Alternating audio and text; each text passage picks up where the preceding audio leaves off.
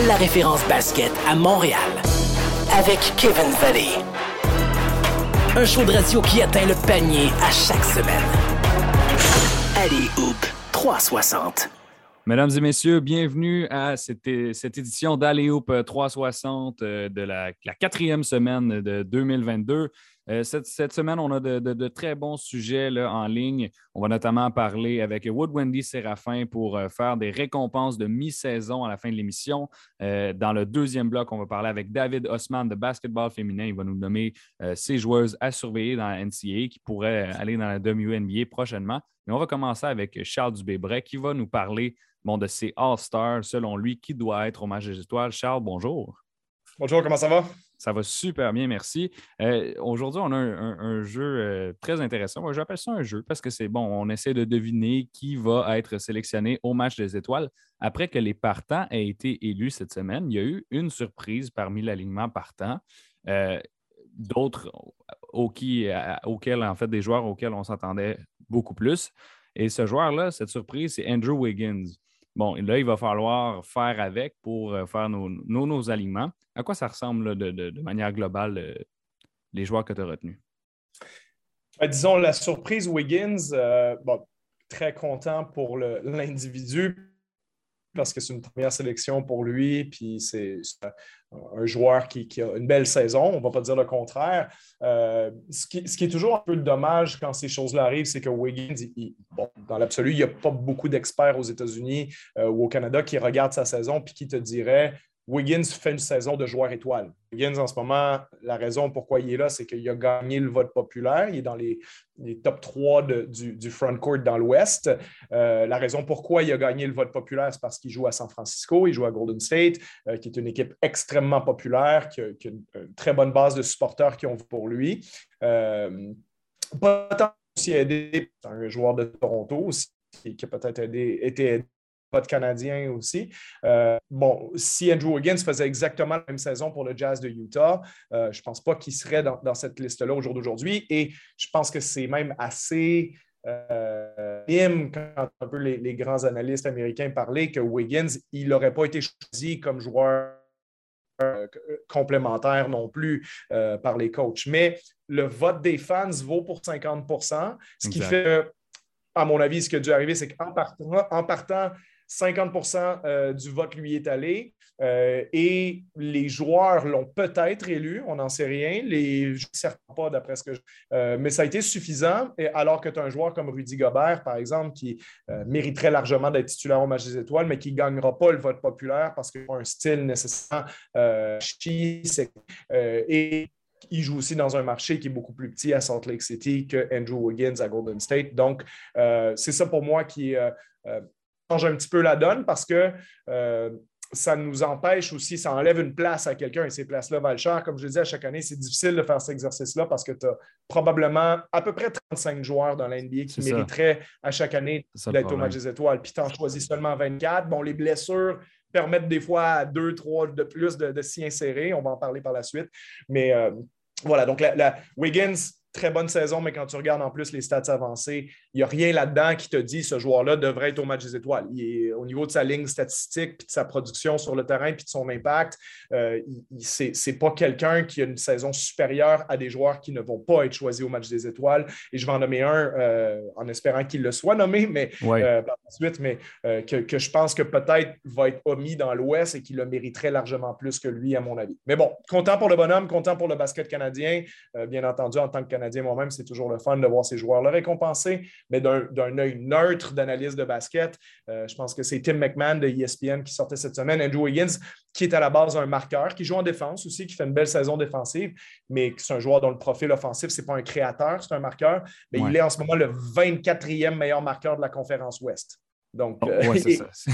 Alors qu'il est classé dans les cinq meilleurs, les autres, euh, qui l'accompagnent chez les partants dans l'Ouest, c'est Nikola Jokic, LeBron James, Stephen Curry, John Morant. On voit que ce n'est pas le même genre de joueur. Et là, sur ton banc, maintenant, dans l'Ouest, tu as deux joueurs de Phoenix, deux joueurs de l'Utah. Bon, il faut récompenser les, équipes qui se portent bien. Et tu as également euh, Anthony Davis, peut-être. Ben, c'est ça. C'est parce que en réalité, Wiggins, la vraie question, c'est il prend la place de qui? Qui devrait être titulaire dans l'Ouest? Et c'est toujours cette fameuse histoire-là des positions parce que au final, je pense qu'on s'entend tous pour dire que Luka Doncic, il devrait être dans le 5 de départ avant Andrew Wiggins. puis déjà, il y a la raison pourquoi Wiggins est là aussi sur le front court, c'est parce que cette année, c'est un peu particulier. Le joueur qui devrait être là, c'est Kawhi Leonard. Mais Kawhi Leonard, il ne joue pas au basket cette année, jusqu'à maintenant. Donc, Leonard, il libère une place parce qu'on s'entend que le trio Leonard, James Davis, en ce moment, c'est trois des cinq meilleurs joueurs de la NBA. Quand, les trois jouent, Leonard, en ce moment, il ne joue pas. Mais ces trois gars-là seraient à peu près indiscutables. Si tu enlèves ces trois-là, tu te dis quatrième, cinquième sur le front court de l'Ouest, c'est Anthony Davis puis Paul George. Mais Anthony Davis et Paul George ont eu des gros problèmes de blessure aussi cette saison. Donc, c'est comme, comme ça qu'ils ont dégringolé dans le vote euh, populaire aussi. Les gens n'ont pas voté pour eux parce qu'ils sont blessés. Donc, avec cette ouverture-là, ben, tu dis qui il reste? Ben, il reste Andrew Wiggins et, on ne peut pas mettre Doncic. Et il restait euh, sur le front court, comme je dis, le candidat évident, c'était Gobert, que moi j'ai mis parmi mes réserves, parce que Gobert est un des joueurs qui a le plus d'impact sur le terrain dans la NBA, ça c'est indiscutable, mais ce n'est pas un joueur à 20 points par match, j'ai envie de dire Wiggins non plus, mais Gobert, ben, c'est potentiellement le joueur, un des plus grands joueurs défensifs de l'histoire de la NBA. Donc, euh, je trouve ça un peu dommage pour lui que, qu'il ne soit pas récompensé. Donc, je le mets sur mon banc avec son coéquipier euh, indiscutable, bien entendu, Donovan Mitchell. Euh, je pense qu'au au vu de la saison des Suns, c'est impossible de ne pas récompenser Chris Paul et Devin Booker. Euh, c'est sûr que ces gars-là vont être là. Donc, ça te fait déjà quatre joueurs réservistes. je pense que vu leur fiche qui est autour de 500, vu, leur fiche qui est autour de 500 en ce moment, euh, il faut probablement donner une place à Carl Anthony Towns, qui a déjà été choisi au match des étoiles et qui a, une saison statistique suffisante pour y être. Euh, oui. Donc, donc, pour moi, ça fait 5 avec lui et Luka Doncic, qui fait une saison en dessous de ses standards à lui. Euh, mais au final, c'est quand même des stats de joueur étoile. en, dessous des standards de Luka Doncic, ça reste un joueur étoile.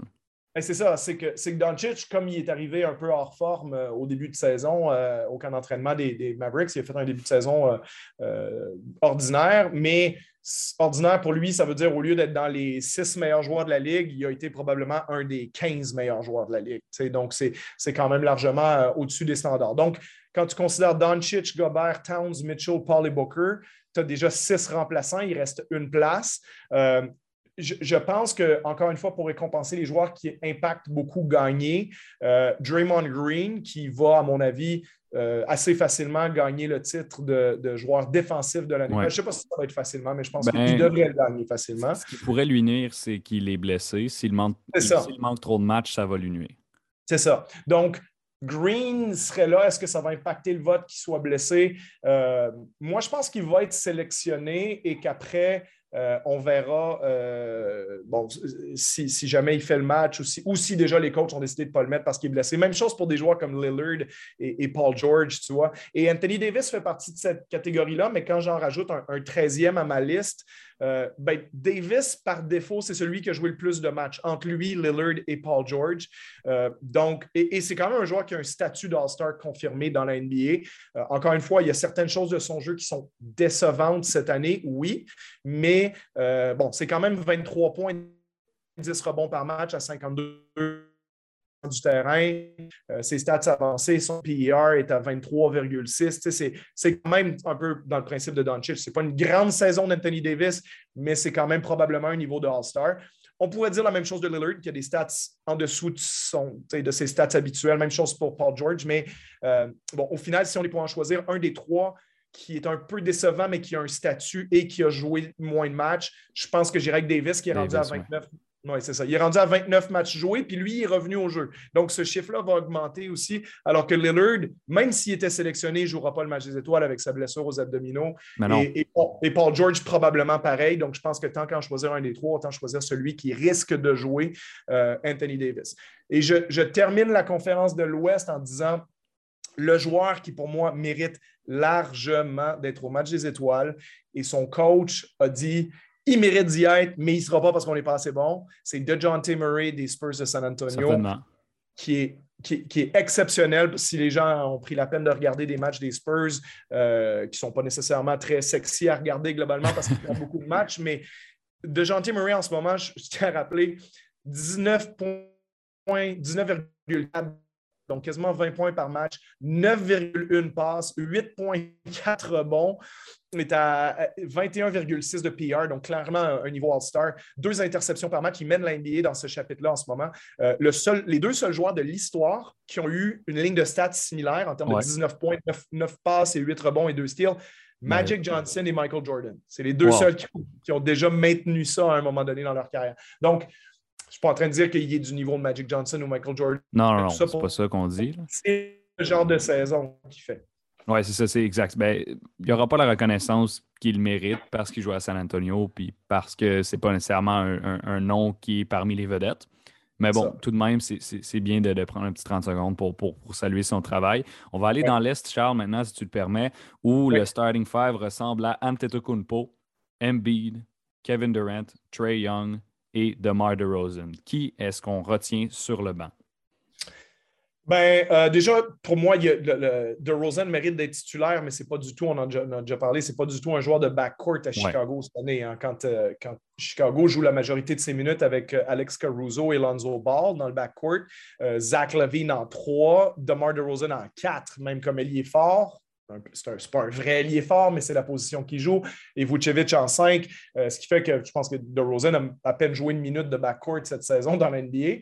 Euh, mais il est titulaire dans le backcourt parce que l'NBA l'a listé là. Donc, du coup, on ajuste un petit peu les positions en fonction de ça. Je pense que les autres titulaires, euh, ben, DeRozan, comme je dis, mérite d'être titulaire. Il mérite peut-être juste pas d'être sur le, d'être dans le backcourt, mais bon, comment on négocierait ça? Maintenant, il y a peut-être une absence de Kevin Durant aussi au match des étoiles, donc on verra. C'est ça.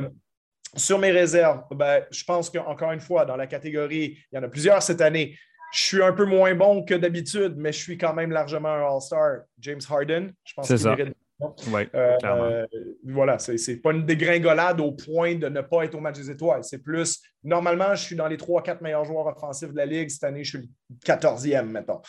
Euh, Zach Levine des Bulls, clairement, avec la saison que les Bulls connaissent, lui-même fait une excellente saison individuelle. Et, et, il y a certaines personnes qui argumentent euh, selon quoi peut-être il pourrait être chez les titulaires, peut-être pas, mais il y a des gens, il y a des gens qui, qui font l'argumentation pour ça. Et, je peux comprendre l'argumentation aussi, mais elle est, elle est aussi reliée forcément au succès collectif, ce qui est un, élément, je pense, qu'il faut considérer quand on parle des, des, euh, joueurs vedettes. Après, ce qui est toujours la contrepartie de ça, c'est est-ce qu'il faut ne pas considérer ceux qui sont sur des équipes faibles comme de John T. Murray dans la conférence de l'Ouest? Euh, bon, après, c'est un, débat qui peut aller euh, éternellement, mais bon, Harden et Levine au match des étoiles, ça c'est sûr. la meilleure équipe de l'Est en ce moment, c'est le Heat de Miami. Et je pense que malgré le fait qu'il a raté des matchs, Jimmy Butler a tellement été bon euh, quand il a joué, il a tellement d'impact sur le terrain des deux côtés que c'est dur de ne pas le mettre au match des étoiles. Euh, moi, je n'en mettrais pas deux. Je ne mettrais pas Bama Bayo parce qu'il n'a pas joué assez de matchs. Mais euh, bon, l'argumentation est faite par certains journalistes cette année que si Adebayo a joué, je ne sais pas moi, 25 matchs, est-ce que c'est assez? J'ai mis Davis qui en a joué 29. Est-ce que c'est une si grosse différence que ça? Bon. Euh, on ne passera pas trois heures là-dessus. Moi, je ne mettrais pas des Bayo, je trouve qu'il a raté trop de matchs, mais il faut quand même mettre un joueur du Heat et la, pierre angulaire de cette équipe-là, c'est Butler, donc ça nous en fait trois. Oui, mais c'est dommage parce que euh, l'an dernier, avec des statistiques similaires, il n'a pas été élu. C'était le meilleur intercepteur de toute la NBA, il n'a pas, pas, eu de reconnaissance au match des étoiles. Oui, mais encore une fois, c'est difficile d'ignorer l'équipe qui trône au sommet d'une conférence, puis de dire on ne mettra personne de votre équipe. Puis eux, en réalité, ils ont juste deux vrais candidats. Kyle Lowry est, plus à un niveau de joueur étoile. Encore un très bon joueur, mais c'est plus un joueur étoile.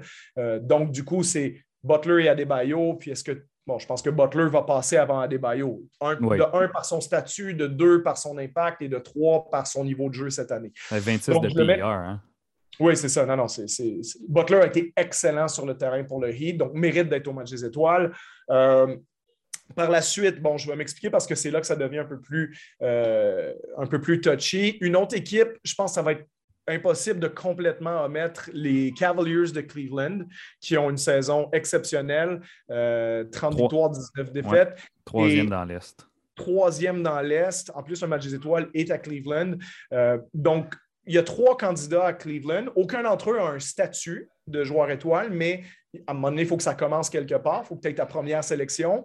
Euh, je pense que Mobley va faire beaucoup de matchs étoiles dans sa carrière, mais ce n'est pas encore tout à fait là au niveau des stats. C'est encore une recrue. C'est ça. Donc, les deux vrais candidats, c'est Jarrett Allen et euh, Darius Garland.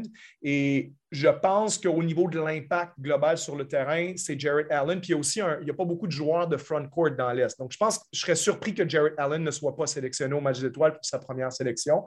Euh, dans un style un peu de Rudy Gobert, protecteur de panier, euh, menace verticale au panier. Pas nécessairement un talent offensif énorme, mais quand on regarde n'importe quel stats avancé de Cleveland, on se rend compte que Jared Allen, c'est un joueur qui a un impact énorme des deux côtés du terrain. Son pourcentage au terrain est phénoménal aussi. Euh, et Garland, je pense qu'il a joué à un niveau de All-Star cette saison. Il faut lui donner ça.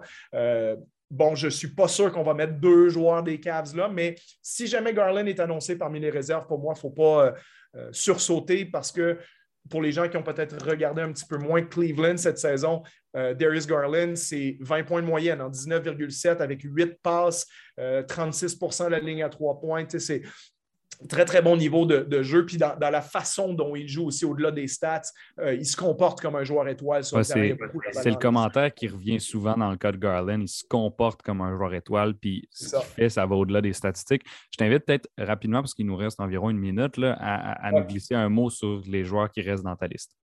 Oui, exactement. Ben, je donne un deuxième joueur au box de Milwaukee, Drew Holiday. Euh, qui, cette année, globalement, fait une meilleure saison que Chris Middleton, puis les Bucks ont gagné le championnat. Je pense que ça prend un deuxième All-Star euh, de cette équipe-là. Euh, malgré la saison en des Celtics, Jason Tatum, dont le niveau de jeu remonte aussi depuis le début de la saison, puis encore une fois, son statut le met là.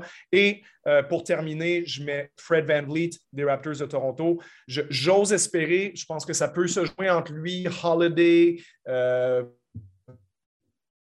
même Darius Garland et Mellow Ball de va peut-être être, la fiche des deux équipes est similaire, leurs statistiques sont globalement similaires aussi. Euh, les deux ont joué à un niveau étoile. Van Vliet, son impact sur le terrain est énorme pour les Raptors, mérite sa première sélection. Je pense que des gens qui sont fans des Hornets pourraient dire la même chose de Mellow Ball. Donc, j'ose espérer que l'absence de Durant ne fera pas en sorte qu'un de ces deux gars-là va se faire bumper en dehors du, de, de l'effectif. Je pense que Van Vliet mérite d'y être et peut-être au détriment de Mellow Ball en temps normal, mais on espère que les deux puissent rentrer et ça compléterait mon équipe. on a triché un peu, je suis allé jusqu'à 13 parce que j'anticipe les blessés. Exact. C'est facile aussi pour nous de faire l'exercice de cette façon-là. Mais il n'y a, pas de problème hein, parce que ça risque d'arriver des blessures dans la vraie vie. Et euh, je te remercie pour cette réponse qui a été exactement dans les temps. Charles, merci. Tu vas me sauver. Euh, donc, écoute, euh, merci beaucoup de, nous avoir partagé euh, tes, choix pour le match des étoiles. On va retenir ça et puis on va anticiper dans le futur, regarder si c'est vraiment ça les, équipes qui vont, être, qui vont être mises de l'avant au match des étoiles. On va avoir l'occasion d'en reparler. On va voir ça jeudi. Exactement. Au retour de la pause, on s'entretient avec David Osman, basketball féminin. Pratiquez vos dunks durant la pause. Allez Hoop 360 revient dans un instant. Allez la référence basket à Montréal. Avec Kevin Valley.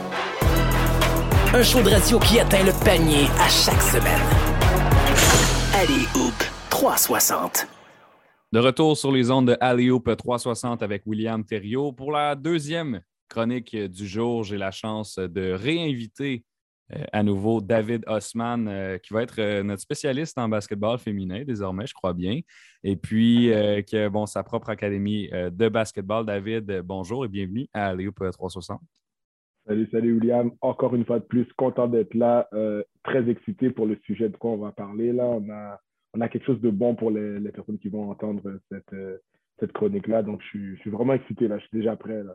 Absolument. Et, et oui, j'en doute pas que tu sois prêt parce que tu m'as envoyé aujourd'hui une liste des euh, meilleures joueuses NCAA féminines. Hein. On va continuer euh, dans notre, euh, dans notre travail pour faire la promotion du basketball féminin. Et pourquoi on parle de ça cette semaine? C'est que je parle de la performance de Ayoka Lee. Si vous ne connaissez pas Ayoka Lee, c'est une joueuse de centre à Kansas State dans, dans la NCAA aux États-Unis qui a marqué cette semaine. Et là, accrochez-vous, asseyez-vous si vous n'êtes pas déjà euh, assis. 61 points en un seul match avec 12 rebonds en 35 minutes de jeu, 23 tirs réussis sur 30 contre l'Université de l'Oklahoma. Ça, c'était euh, dimanche dernier. Donc, toute une performance d'Ayoka Lee. Et partant de ce principe-là, je voulais te demander, David, quelles étaient les filles à surveiller dans la NCAA et euh, tu m'as répondu là, avec plusieurs noms, donc on va avoir du bon contenu aujourd'hui. Commençant par Ayo. Est-ce que ça, son match de 61 points, ça ressortait ou de, sa saison ou vraiment elle a été bonne tout le long? c'est sûr que Ayokali, 61 points, c'est incroyable. à n'importe quel niveau, c'est 61 points. Euh, Oklahoma, ils ont scoré 64 points dans la game. Donc, c'est en dit long, là. Mais sinon, non, Ayokali, personnellement, c'est une excellente joueuse. C'est une, euh, si je ne me trompe pas, oui, c'est une junior. C'est une junior de 6 pieds 6. Donc, c'est une junior, c'est quelqu'un de dominant. Ayokali, elle a 25 points par match, 10 rebonds par match, 3 blocs par match. Donc, c'est vraiment une joueuse qui dominait depuis le début de la saison. Et Kansas State sont 25e avec, un, avec une fiche de 15 victoires, 4 défaites. Donc, c'est pas. Oui, c'est une surprise, on s'entend 61 points, mais c'était une joueuse qui était déjà dominante. Donc, c'est pas une erreur, si je peux le dire comme ça. Est-ce que tu la vois sortir haut au prochain repêchage? Est-ce qu'elle euh, est-ce que c'est rendu éligible? Euh, euh, elle n'a pas encore annoncé, mais normalement, comment ça fonctionne un peu chez les filles, c'est un peu différent du basketball euh, NCAA masculin. Il y a beaucoup de joueurs que c'est une année, c'est des one and done qu'on appelle, alors qu'une fille, elle doit faire, soit elle a 21 ans, ou soit elle va son année junior. Donc à partir de là, elle se déclare pour la draft, parce que comme tu sais, on en avait parlé la dernière fois, la WNBA, il y a juste 12 équipes, 12 spots par équipe, donc ils essayent de créer des règles chez les filles pour un meilleur, c'est pour, pour que la ligue roule un peu mieux. Mais sinon, Ayokali n'a pas encore déclaré. Mais c'est pour moi, personnellement, écoute, avec des statistiques aussi impressionnantes, 6 pieds 6 dans une ligue comme, comme ça, pour moi, il a toutes les chances de son côté. Là. Oui, c'est ça. Donc, le, repêchage fonctionne un petit peu différemment. C'est ça que je comprends. Euh, bon, chez les gars, on a plus tendance à aller une année à l'université, puis euh, les équipes vont repêcher selon le potentiel. Mais bon, comme tu le dis, pour assurer un roulement, on va aller chercher les euh, plus vieille à l'université. Et ça a du sens là, venant du, basketball féminin. On passe à la prochaine, Elia Boston, South Carolina. L'université de South Carolina, c'est bien ça. Donc, une junior, encore une fois, et qui, elle aussi, marque et prend des rebonds euh, assez souvent.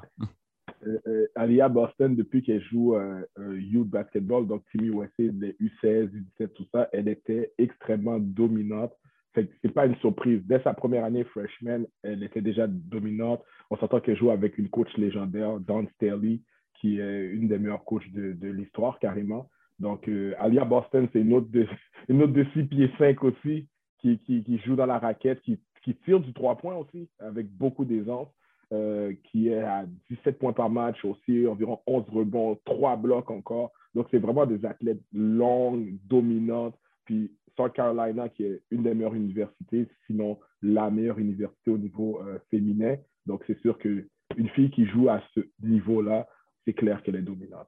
Oui, puis c'est ça. en, ce moment, son université, là, 19 victoires en seulement 20 matchs. Elle doit euh, être la raison pour laquelle, ben, au moins une des raisons pour laquelle cette université-là connaît du succès. On se transporte maintenant, David, au Maryland.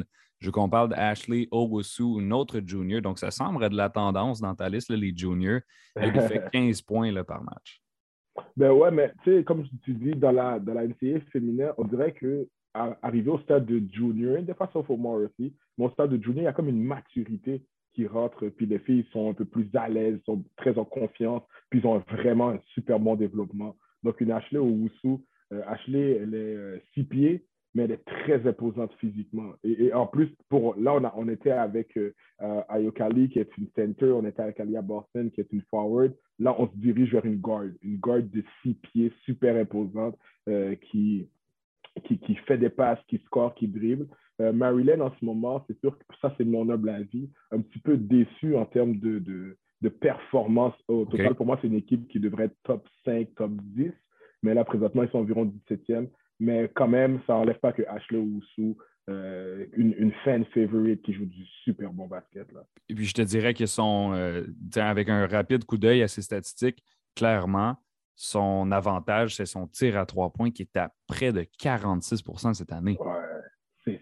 Les, gens ne réalisent pas, mais quelqu'un qui tire à partir de 35 du, du, du 3 points, là, on commence à être très, très, très bon. Là. Et, ben, 46, ça, c'est c'est un sur deux, là, quasiment. Donc, euh, ben, à chaque fois un lancer, c'est très dangereux, mais super athlète. Puis pour donner une indication à la moyenne dans la NBA, dépendamment des années, si tu environ autour de 36 Là, je dis pour ceux qui, nous écoutent. Donc, elle, donc on la transpose dans la NBA, c'est 10% au-dessus de la moyenne de tous les gars de la NBA. Donc, ça donne une idée à quel point elle réussit ses trois points et elle le fait bien.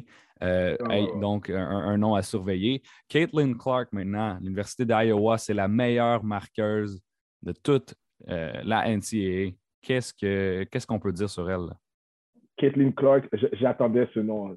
J'avais hâte là que tu nommes son nom. Là.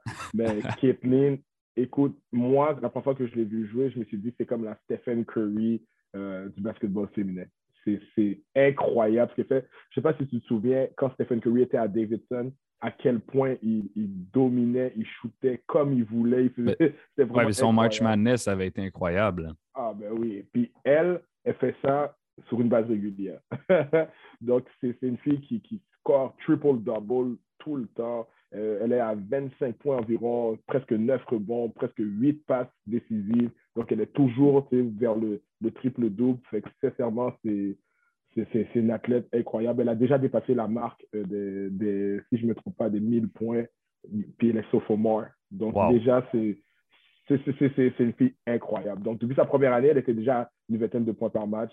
Là, cette année, elle, a juste été à un autre niveau. Puis elle continue. Et Iowa sont euh, dans le top, quand même, top 25 environ. Donc, elle fait, fait du bon travail. Et là, clairement, bon, on, la, chronique est dédiée aux filles à surveiller en NCA et ça ne pourrait pas être plus approprié pour Caitlin Clark. Sérieusement, là, 25 points et demi, la meilleure de toutes les États-Unis, 8 rebonds et demi, alors que c'est une garde de 6 pieds, et 8 passes par match. Première encore une fois. Donc, la meilleure marqueuse et passeuse, c'est la même fille, c'est Caitlin Clark. Donc, il faut vraiment, vraiment la surveiller. Cette fille-là a des, a des matchs où elle sort des, chiffres de jeux vidéo, carrément. Elle sort des chiffres à la Russell Westbrook quand il était MVP en 2017. c'est ridicule à quel point cette fille-là joue du bon basket. Donc, si vous avez une fille parmi toutes ces filles à regarder, pour moi, c'est Caitlin Clark. Je ne sais pas si tu es d'accord, David. Je suis 100% d'accord. C'est une guard. On parle vraiment d'une garde. Si on parlerait peut-être d'une forward qui, qui, prend autant de rebonds, tout ça, bon, on aurait une autre, un autre style de discussion. Mais là, on parle d'une guard qui prend tous ces rebonds-là, plus que plusieurs euh, euh, forward ou center. Elle ben prend, puis, puis comme tu dis, c'est des statistiques de jeux vidéo. À chaque partie que tu joues contre Caitlin Clark, tu sais qu'il y a quelque chose qui arrive. Tu sais qu'elle va dominer. Tu dois juste te dire, OK, tu sais quoi, on ne peut pas l'arrêter, mais on, peut la, on essaye de la contenir. C'est carrément ça. Donc, elle joue pour l'Université de l'Iowa. Je vous invite à aller regarder leur match. En tout cas, moi, je sais que je vais au moins regarder quelques-uns. Euh, on passe maintenant à Hayley Van Lith Université de Louisville, une autre garde. Euh, cette fois-ci, elle est à 5-7, mais ça ne sent pas la déranger trop. Non, tu sais, puis Ellie, ça, c'est encore, euh, encore mon opinion personnelle qui parle. Ellie, j'étais un peu déçu l'année passée quand elle était freshman parce que Ellie, elle, elle, s'entraînait avec euh, le late great Kobe Bryant. Donc, c'était une fille que beaucoup de personnes avaient de grandes attentes envers elle. On se disait, oh my God, elle va être extrêmement dominante. Elle était très dominante au secondaire. Puis sa première année, il y avait Dana Evans qui est rendue dans la WNBA avec Chicago Sky. Donc, elle se cachait un peu derrière Dana Evans, j'ai l'impression, qui était une joueuse de la trempe de Caitlin Clark à des 25 points par match aussi. Puis là, cette année, je trouve qu'elle commence là à, devenir la Ellie Van qu'on connaissait parce que ben, Dana Evans n'est plus là, donc elle a un peu plus de, de, de, de, choses qu'on attend d'elle et tout. Puis elle a quand même des statistiques intéressantes. Elle est à environ 12 points par match, deux rebonds, euh, euh, deux assists, excuse-moi, puis environ trois rebonds. L'année passée, elle était à cinq rebonds. Donc, malgré son 5-7, cinq rebonds pour sa position, c'est super intéressant. Puis Louisville, son cinquième au pays. Donc, tu sais, elle, commence vraiment à jouer à la hauteur de son potentiel, je te dirais. Mais super athlète, gauchère, exceptionnelle. Par contre, un, petit point un petit peu négatif que je te dirais en regardant ces statistiques, c'est que ses pourcentages d'efficacité ont baissé par rapport à l'année dernière, particulièrement au tir à trois points, mais on va lui, lui souhaiter que, que, ça remonte dans les prochaines années pour qu'elle puisse obtenir la reconnaissance qu'elle avait mm-hmm. comme euh, protégée de, Kobe Bryant. D'ailleurs, on, le salue, son décès, ça fait euh, deux, ans là, cette semaine, donc euh, une grosse, grosse perte pour le monde du basket. Ashley Jones, maintenant, Iowa State. Tantôt, je vais parler d'une fille à Iowa. Iowa State, dans le même coin, ce n'est pas exactement la même université. C'est une mm. senior 6 pieds 1, une garde qui était à 9,5 rebonds par match.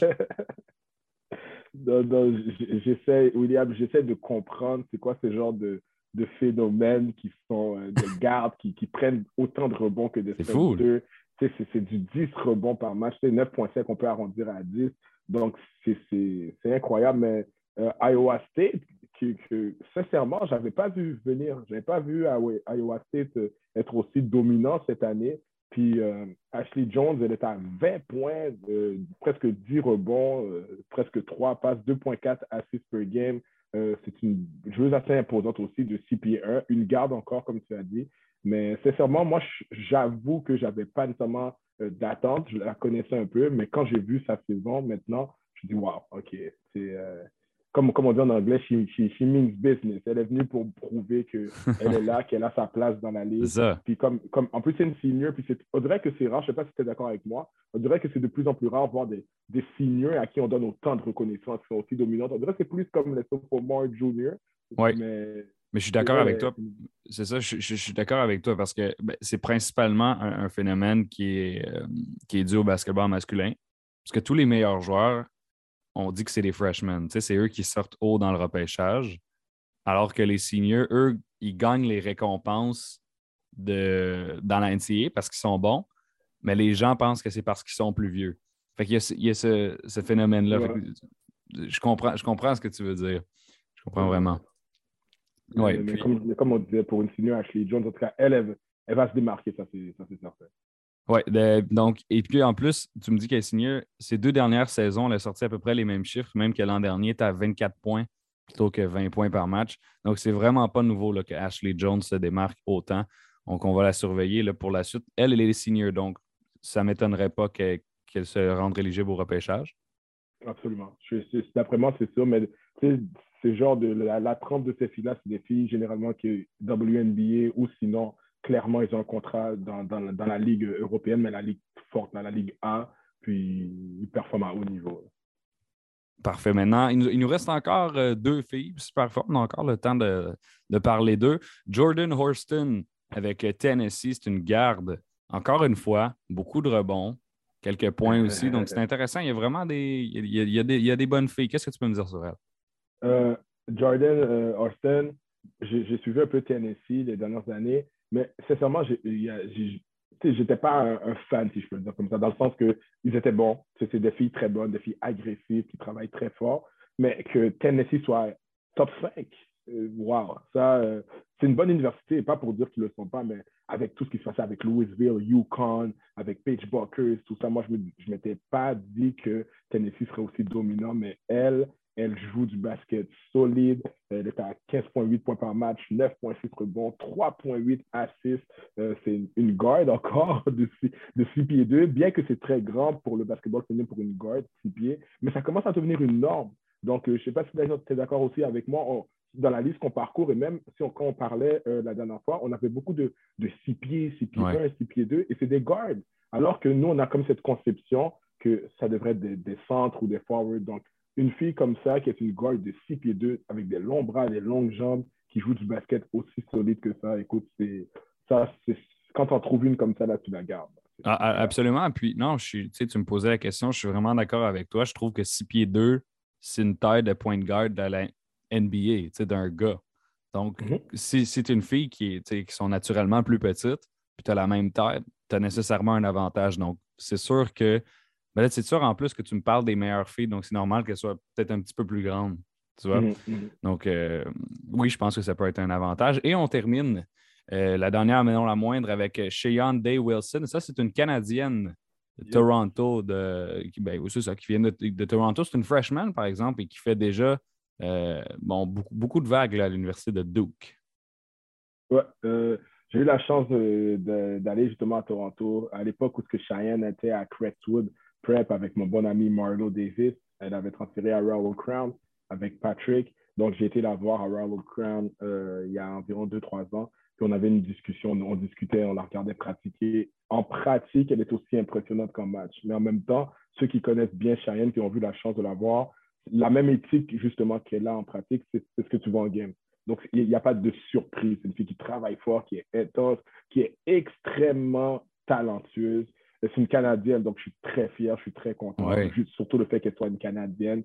elle avait commit à la base à Syracuse. Finalement, elle a décidé de préorienter son choix avec Cara Lawson, super coach à, Duke. Elle a gagné ACC Freshman of the Week. Euh, elle a des belles statistiques pour une fille de 5 pieds 6. Là, on parlait de filles de guard de 6 pieds, 6 pieds 2, 6 pieds 3. Là, on parle d'une guard de 5 pieds 6. Donc, pour moi, ça, ça revient à, la citation qui dit heart over height.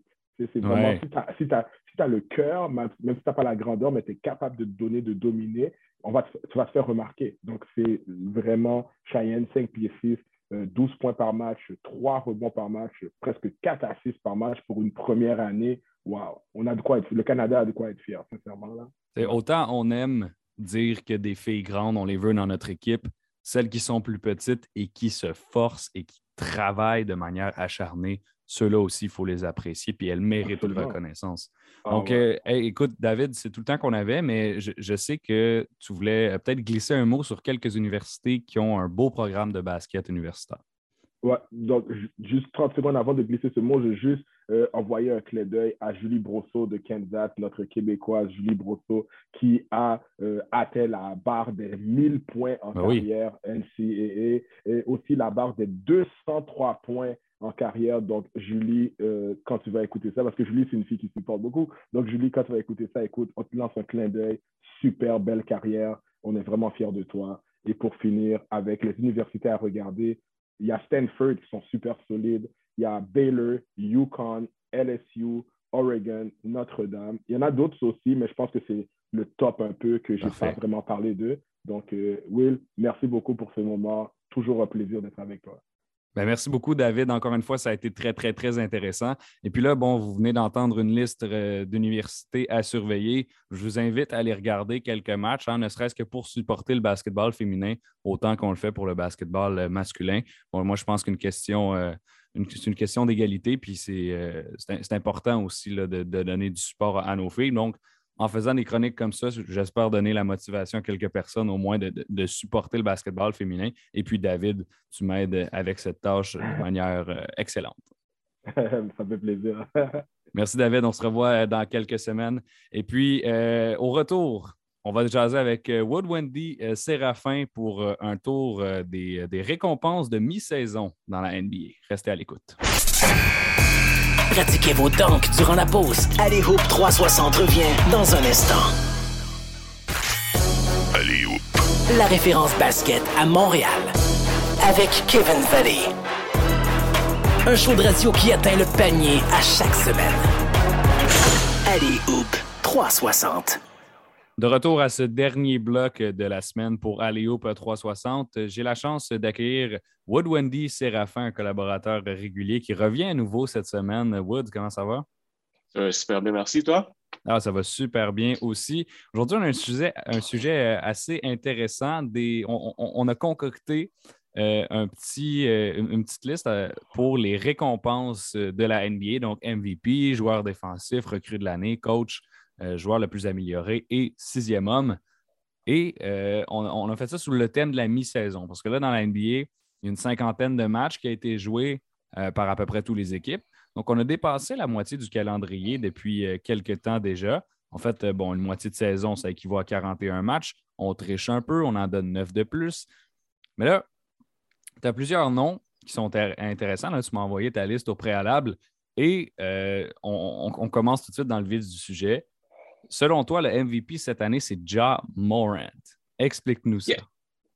Écoute, l'impact qu'il a sur son équipe, l'impact qu'il a sur les Grizzlies cette année, c'est magnifique. Euh, la vérité, c'est qu'il y a beaucoup de bons choix pour le MVP encore en ce moment.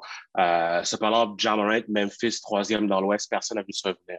je vais te lire deux stat lines. Le joueur A, il a 25 points par match, 7,7 assists, 4,1 rebonds en 37 minutes par match, 33% aux trois points à son âge, 22 ans.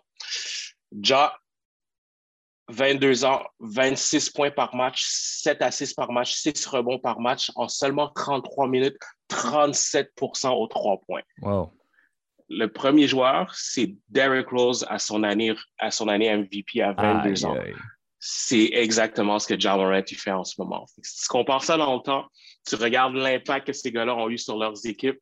euh, c'est pas fou de dire que John Morant, c'est le joueur le plus utile en ce moment dans la NBA. Puis pour moi, c'est quasiment un no-brainer. Euh, tu, dis que c'est quasiment un no-brainer, mais par contre, euh, si on regarde les, les, MVP trackers, par exemple de Basketball Reference, il est dixième. NBA.com, il est huitième. Pourquoi est-ce qu'il est aussi bas dans ces listes-là si c'est supposé d'être un no-brainer?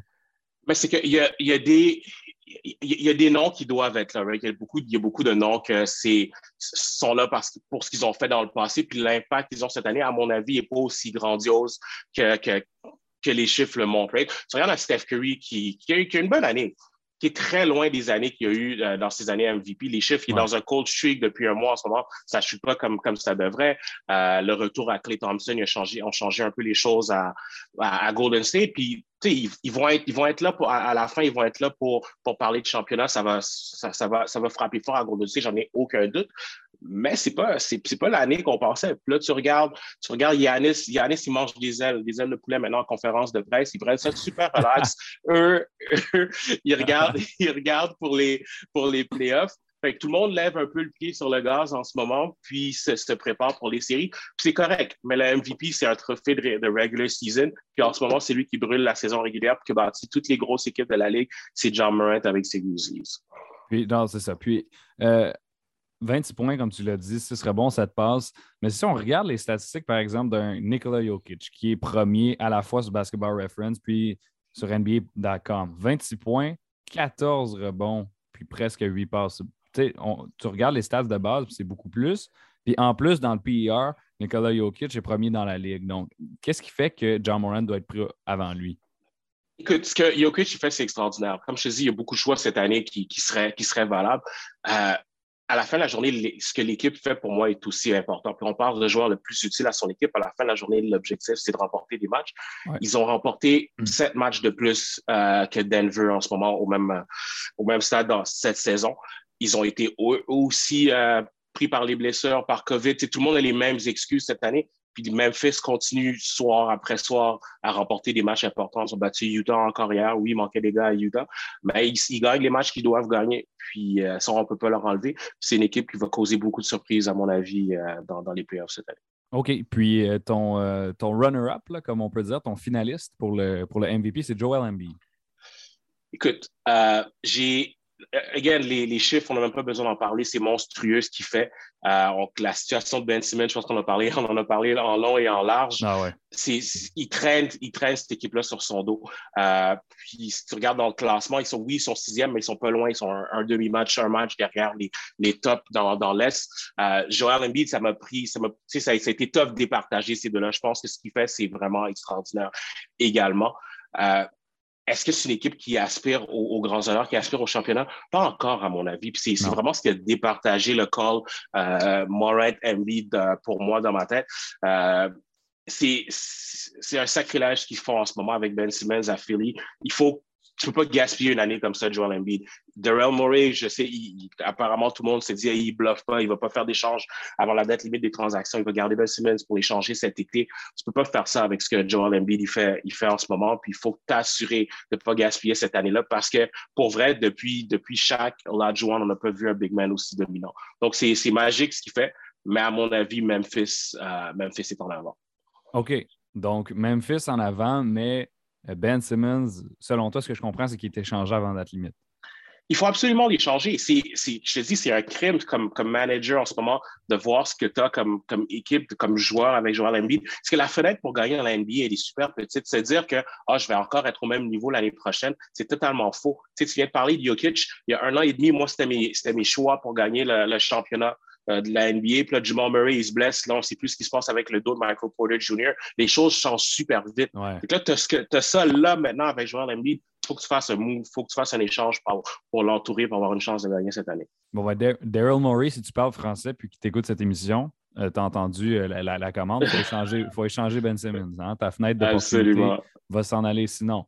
Rookie of the Year maintenant, recrue de l'année, les joueurs de première année. C'est entre Kate Cunningham et Evan Mobley, selon plusieurs personnes. Ils s'échangent le numéro 1 de la liste des recrues de NBA.com. Et toi, tu classes Kate Cunningham par-dessus Evan Mobley. Pourquoi?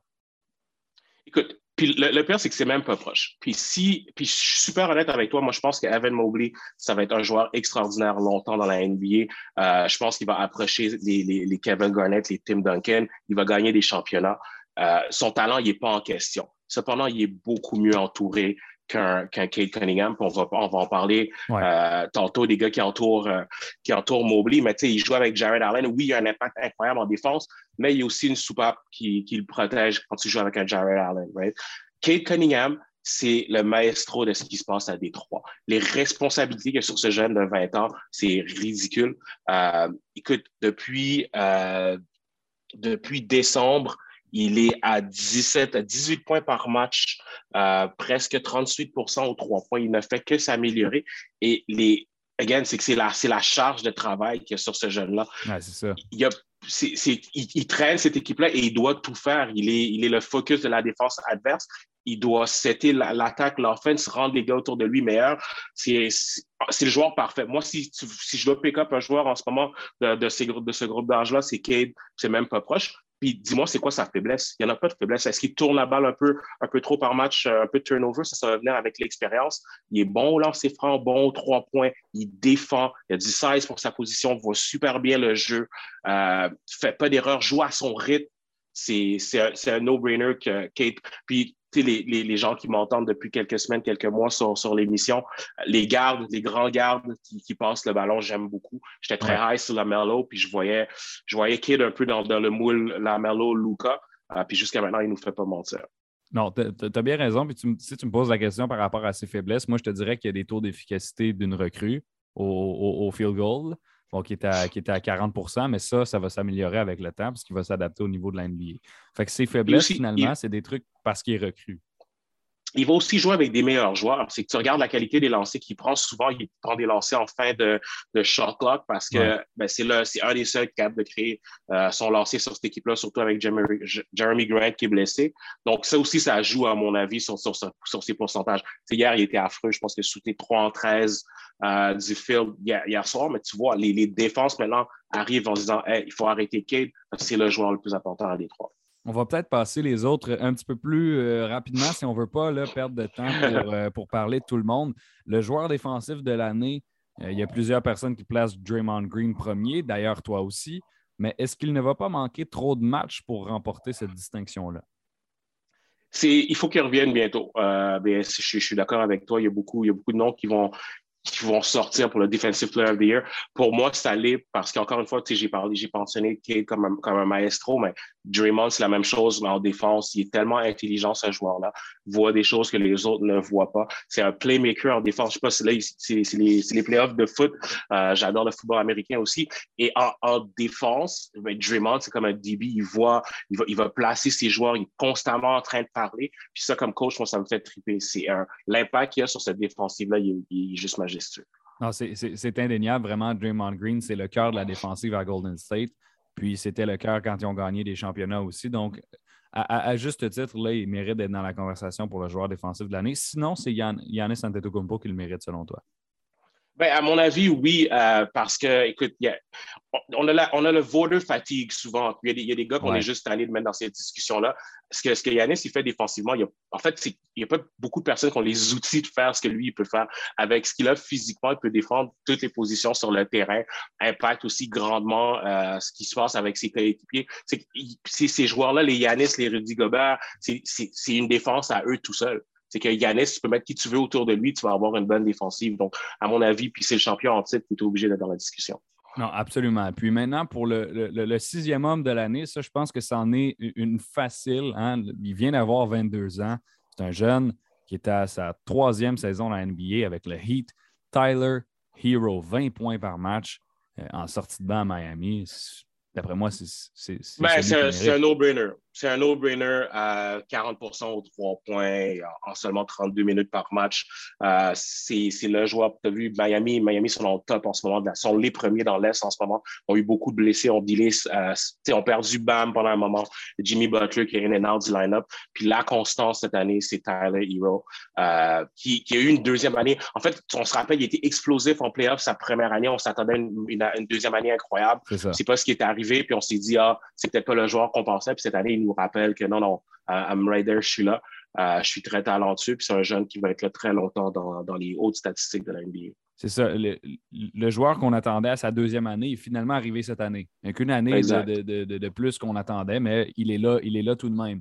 Et là, je veux. il est là, pour rester. Oui, exactement. Il est là, puis il est là pour rester. Si euh, je me permets de, combiner les deux, derniers, euh, les deux dernières récompenses qu'on avait sur notre liste, le joueur le plus amélioré ainsi que l'entraîneur de l'année, les deux, c'est à Cleveland. Et euh, bon, toi, tu penses qu'à Cleveland, il se passe quelque chose de spécial? Il se passe quelque chose de spécial à Cleveland. Darius Garland, encore une fois, on parle d'un joueur de troisième année, on s'attend à ce que ces gars-là s'améliorent, euh, mais c'est l'impact qu'ils ont sur, la, sur la, la, colonne des victoires. Euh, ce que Darius Garland fait cette année, comment il rend les gars autour de lui meilleurs, même après avoir perdu un Colin Sexton et un Ricky Rubio. Euh, personne ne s'attendait à ce que Cleveland soit, soit au top de, l'Est en ce moment. Puis tu, regardes jouer, euh, moi, ça me fait penser à un Steve Nash, ça me fait penser à, un, excellent distributeur de ballon qui est jamais pressé. Il sait où et quand donner le ballon à ses coéquipiers. Puis il sait que lui, il peut, manger. Puis je le dis souvent à mes gars quand, quand je coach, mais lui, il sait quand il peut manger. Il peut aller chercher son lancer quand il Il a toujours dans la tête que où est-ce que Mobley aime la balle, où est-ce que Allen aime recevoir la balle, Mark il faut que je lui donne quelque chose pour le laisser partir en début de match. Donc, c'est Puis il n'y a plus beaucoup de pass first point guard comme ça dans la NBA. Il y a Chris Paul, bien entendu, mais les gars qui pensent à set up la table en premier, il n'y en a pas beaucoup. Puis Darius Garland, c'est un seul up, c'est le fun à voir aller. Chris Paul, d'ailleurs, mon, joueur favori euh, de tous les temps. J'en je, profite pour le, pour le glisser. J'aime ça. je, l'aime beaucoup, Chris Paul. C'est lui qui m'a fait tomber en amour avec le basket. Donc, merci. C'est lui qui me permet d'aller cette émission-là aujourd'hui. Même s'il n'y a aucune idée, je suis qui, c'est pas important. euh, Darius Garland, bon, si on regarde les, les, les chances que ça se produise, c'est le troisième. Devant lui, il y a Miles Bridges qui, lui, à, Charlotte, fait, fait, fait, des pieds et des mains pour, pour les Hornets, qui, qui, est très, très bon. Et le favori, selon les, les, les, probabilités à Vegas, je veux juste le dire, c'est John Morant. C'est John Morant. Pour le, pour le MVP, c'est lui qui est favori pour le Most Improved. Donc, ça, c'est assez curieux c'est que les, stats, on est toujours un an en retard, right? Fait que les, les, les, Vegas, les odds sont toujours un an en retard, à mon avis. Là, ils se disent que John Morant, c'est le most improved player of the year. Tu regardes les chiffres, tu regardes qu'est-ce qu'ils font, c'est le MVP. C'est clair dans ma tête. Bridges, j'adore ce que Bridges fait. Euh, mais j'ai toujours. En fait, les gars dans le contract year, là, dans leur dernière, dernière année avant de ramasser l'argent, ont tendance à produire plus. Fait que je veux qu'ils me reproduisent ça une autre année. Et là, on n'a plus nécessairement le temps de le mentionner, mais je veux quand même le dire. JB Bickerstaff, pour toi, l'entraîneur des Cavaliers de Cleveland, c'est l'entraîneur de l'année à cause de son alignement. Euh, juste un petit mot rapide sur son alignement. Ben, exact, c'est qu'on on vient d'en parler avec, Garland, les blessés qu'il y a eu à Cleveland cette année. On voyait, on Cleveland peut-être dans le play-in euh, dans, dans l'Est cette année. Puis là, on en parle comme une des puissances.